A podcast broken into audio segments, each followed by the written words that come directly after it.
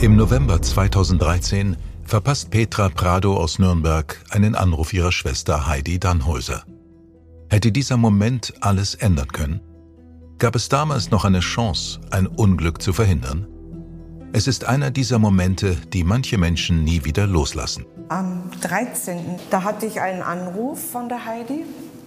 Ich war aber in der Arbeit. Ich habe den Anruf gesehen. Also das ist das, was mich, was mich auch noch heute beschäftigt, dass ich nicht rangegangen bin. Aber nebenan war mein Chef und ich konnte nicht rangehen. Mein Name ist Sky Dumont und ich führe euch durch einen Fall, der bis heute Rätsel aufgibt, einen Cold Case mit mysteriösen Spuren und überraschenden Wendungen. In den Datenbanken der deutschen Polizeidienststellen gelten aktuell zwischen 9000 und 11.000 Personen als vermisst. Die meisten Fälle werden innerhalb weniger Tage aufgeklärt. Andere brauchen Wochen, Monate, manche Jahre. Und viele werden niemals geklärt. Der Fall Heidi Dannhäuser ist jetzt seit neun Jahren offen.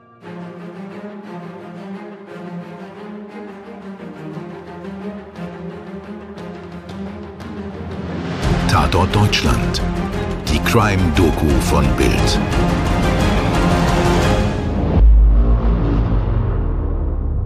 Nürnberg-Fischbach 2013. Heidi Dannhäuser ist damals 49 Jahre alt, von Beruf Postbotin. Jeder kennt sie, jeder mag sie. Sie ist zuverlässig und pünktlich. In ihrer Freizeit ist die blonde, schlanke Frau mit den funkelnden blauen Augen sehr aktiv. Heidi liebt ihr Lauftraining im nahegelegenen Wald und fährt gerne rasant Motorrad. Der Nürnberger Stadtteil Fischbach ist beschaulich. Zusammen mit ihrem Lebensgefährten Freddy genießt sie von außen betrachtet das Leben im gemeinsamen Haus. In diesem schlichten weißen Einfamilienhaus wird Heidi zum letzten Mal gesehen.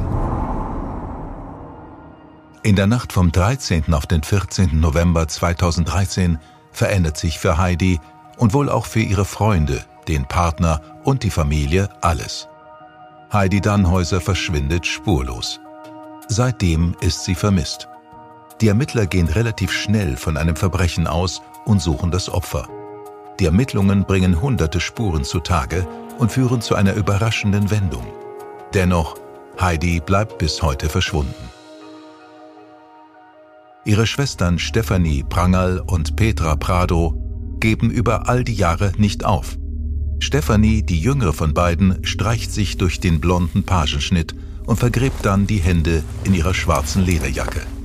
Sie weint noch immer jedes Mal, wenn sie an ihre Schwester denkt. Das hat sie nicht verdient.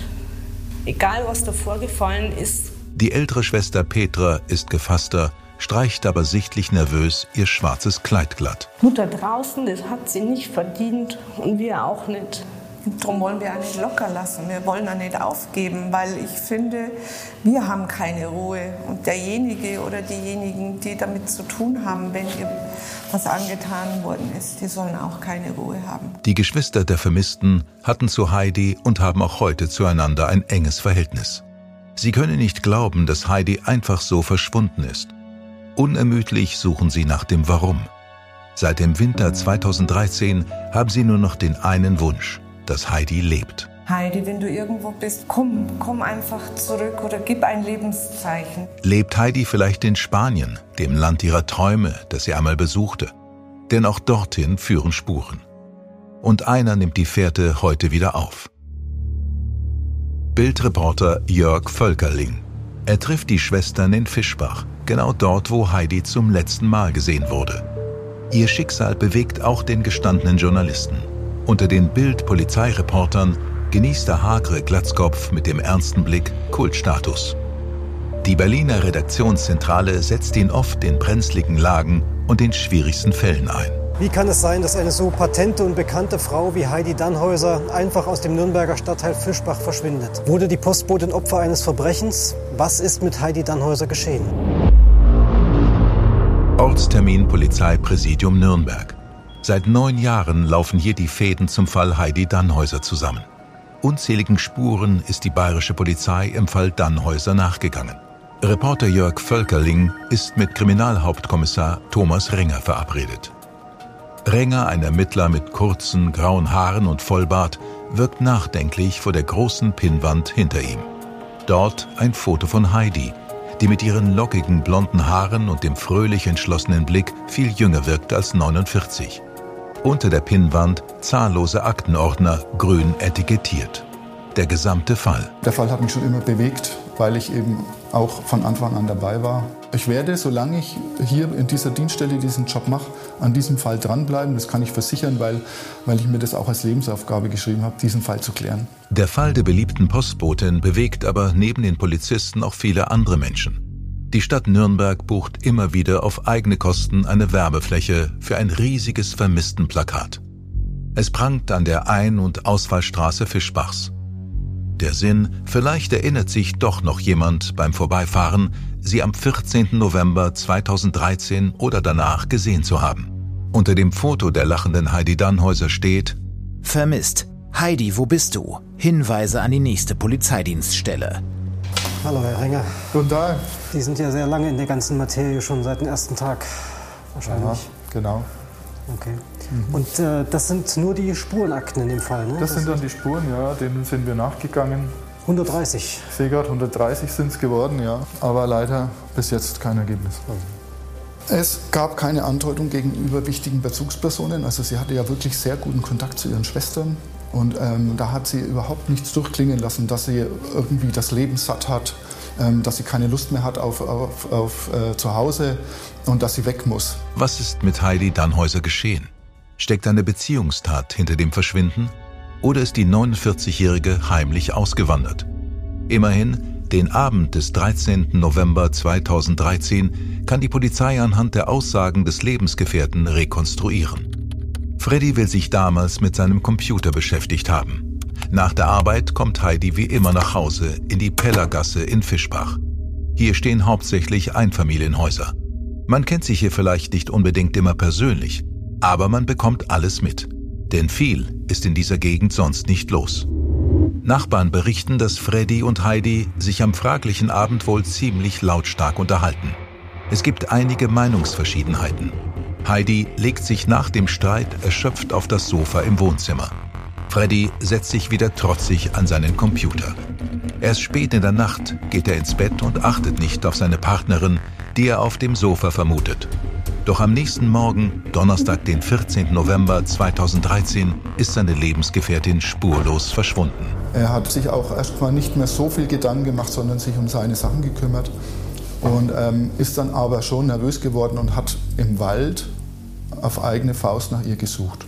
Am 15.11.2013 hat er sich dann ähm, dazu bewegt gefühlt, äh, Anzeige zu erstatten, weil sie dann bis dahin auch nicht aufgetaucht ist und auch ihre Arbeitsstelle nicht wahrgenommen hat, die sie sonst sehr zuverlässig antritt. Schon damals hat Heidis Schwester Petra ein komisches Gefühl. Sie war an dem Zeitpunkt noch mit Freddy zusammen aber da hat es gekrieselt, da hat es mich immer angerufen und hat halt ihr, ihr Kummer und ihre Sorgen erzählt.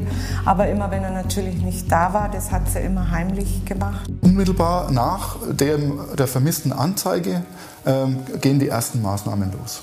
Eine Streife fährt dann unmittelbar zum Wohnanwesen und schaut da nach ersten Spuren bzw. Hinweisen, die darauf hindeuten, wo sie hingegangen ist oder was passiert ist. Bei ihr war eben ausschlaggebend, dass sie ähm, ihre Arbeitsstelle nicht wahrgenommen hat. Das war ein entscheidendes Kriterium zu sagen, hier ist irgendwas im Argen. Am naheliegendsten ist mal äh, zu Hause nachzuschauen, was hat sie denn hinterlassen, was ist noch da, was deutet darauf hin, wo sie hingegangen ist.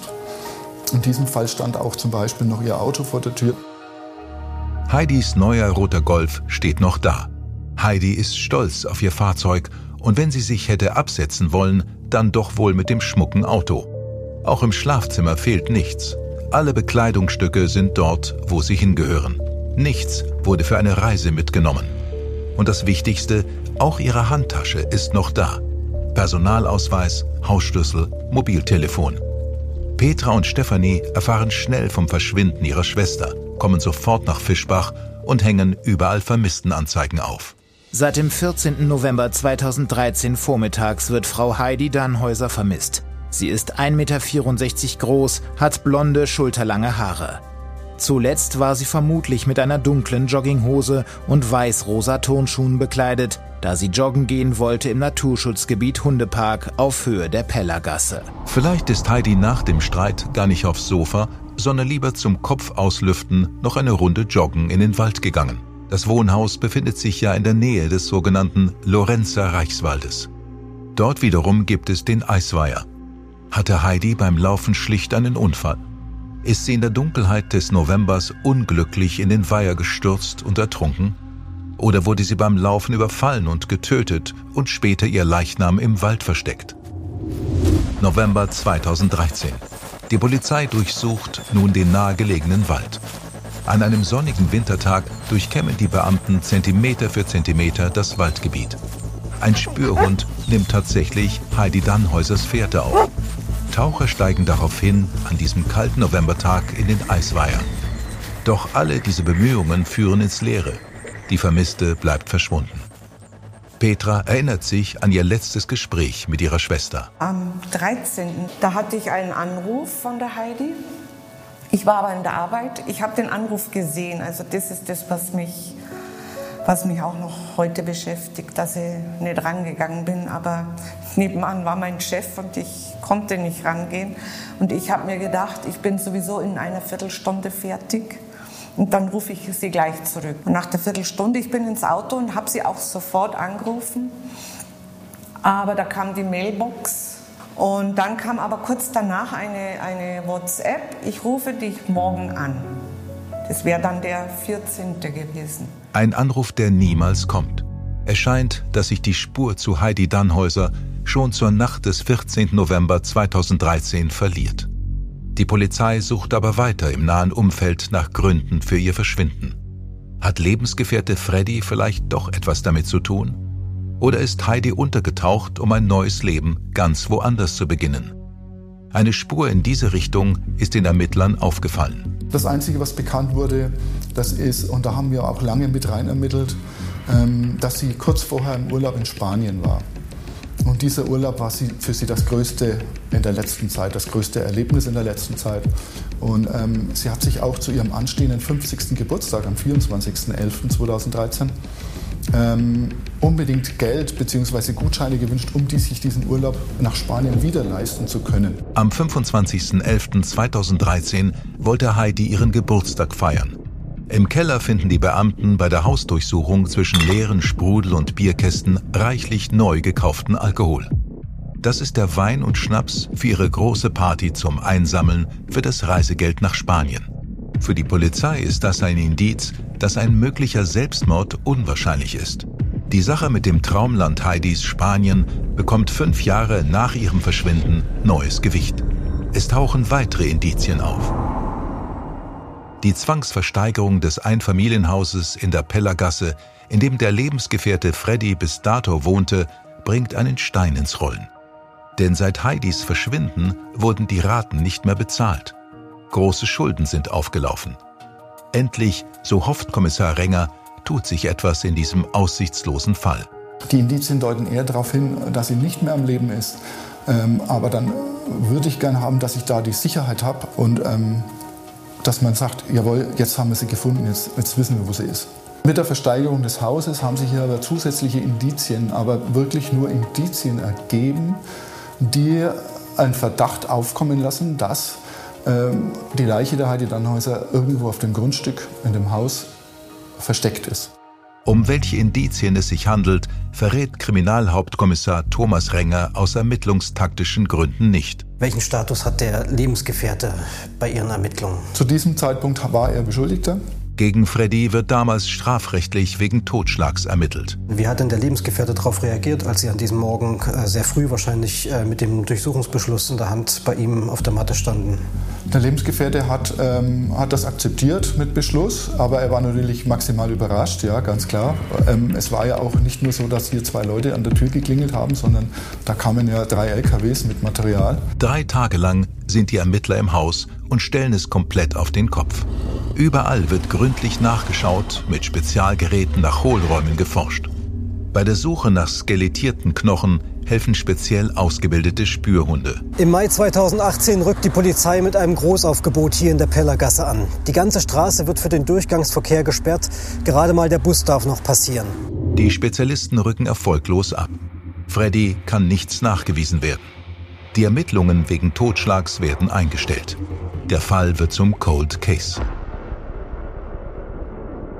Heidis ehemaliger Lebensgefährte lebt heute als Frührentner nur 50 Kilometer entfernt. Es gibt im Moment keine Hinweise, keine Spuren mehr, die noch offen sind, äh, die zu ermitteln wäre. Wie sehr nagt das auch an Ihnen, dass das so ein Fall sozusagen, so ein, so, ein, so ein Loch sich auftut und jemand darin verschwindet und das nicht klärbar ist, nicht greifbar ist für Sie? Wie sehr macht Ihnen das zu schaffen?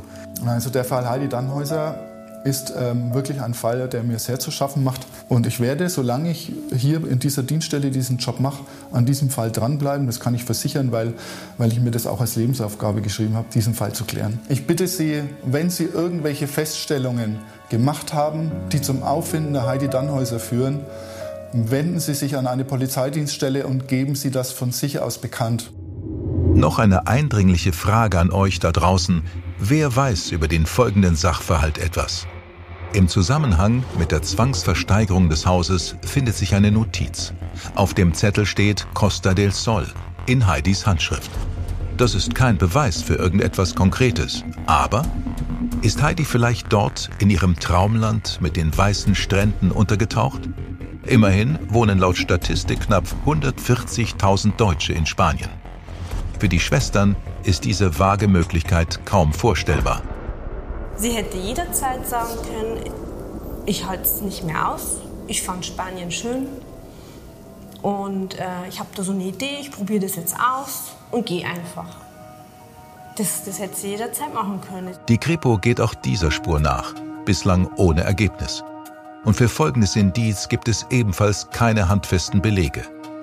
Unter den Notizen Heidis finden die Schwestern den Namen eines plastischen Chirurgen. Wollte Heidi ihr Aussehen verändern? Sogar hat sie einen Termin gemacht für eine Kinnkorrektur, den sie dann nicht mehr angetreten, nicht mehr antreten konnte. Sie wollte sich verändern. Ich weiß nicht, ob ihr ganzes Leben sie verändern, sich verändern wollte oder sie selber sich verändern wollte. Das weiß man im Nachhinein nicht. Petra und Stefanie wünschen sich, dass Heidis Verschwinden aufgeklärt wird. Und vor allem, dass ihre Schwester doch noch lebt. Hier nochmal die wichtigsten Informationen zum Fall zusammengefasst. Heidi Dannhäuser verschwand in der Nacht vom 13. auf den 14. November 2013 im Nürnberger Stadtteil Fischbach. Sie ist 1,64 Meter groß, hat blonde, schulterlange Haare. Zuletzt war sie vermutlich mit einer dunklen Jogginghose und weiß-rosa Turnschuhen bekleidet, Informationen und Hinweise, die zur Klärung des vermissten Falls beitragen können, nimmt die Polizei in Nürnberg oder jede andere Polizeidienststelle entgegen. Heidis Familie hat dafür eine Belohnung von 8000 Euro ausgesetzt. Danke, dass ihr wieder dabei wart bei dieser Episode von Tatort Deutschland. Das letzte Wort in diesem Podcast hat Heidis Schwester Petra. Bis zum nächsten Mal, euer Sky Dumont. Heidi, wenn du irgendwo bist, wir vermissen dich so, so sehr. Wenn du irgendwo bist, gib uns ein Lebenszeichen. Wir drücken dich. Tatort Deutschland ist eine Produktion aus den WakeWord Studios. Projektleitung Simone Terbrack. Produktion Fabian Scheffler. Drehbuch Lutz Neumann und Stefan Netzeband. Redaktion Bild Jörg Völkerling und Stefan Netzeband. Dir hat diese Folge von Tatort Deutschland gefallen? Du bekommst von True Crime einfach nicht genug. Dann hör jetzt in unsere weiteren Folgen rein. Hier warten mehr als 200 spannende Fälle auf dich, wie das Verschwinden von Rebecca Reusch, der Prozess gegen O.J. Simpson oder die Entführung von Ursula Herrmann. Wir hören uns bei Tatort Deutschland.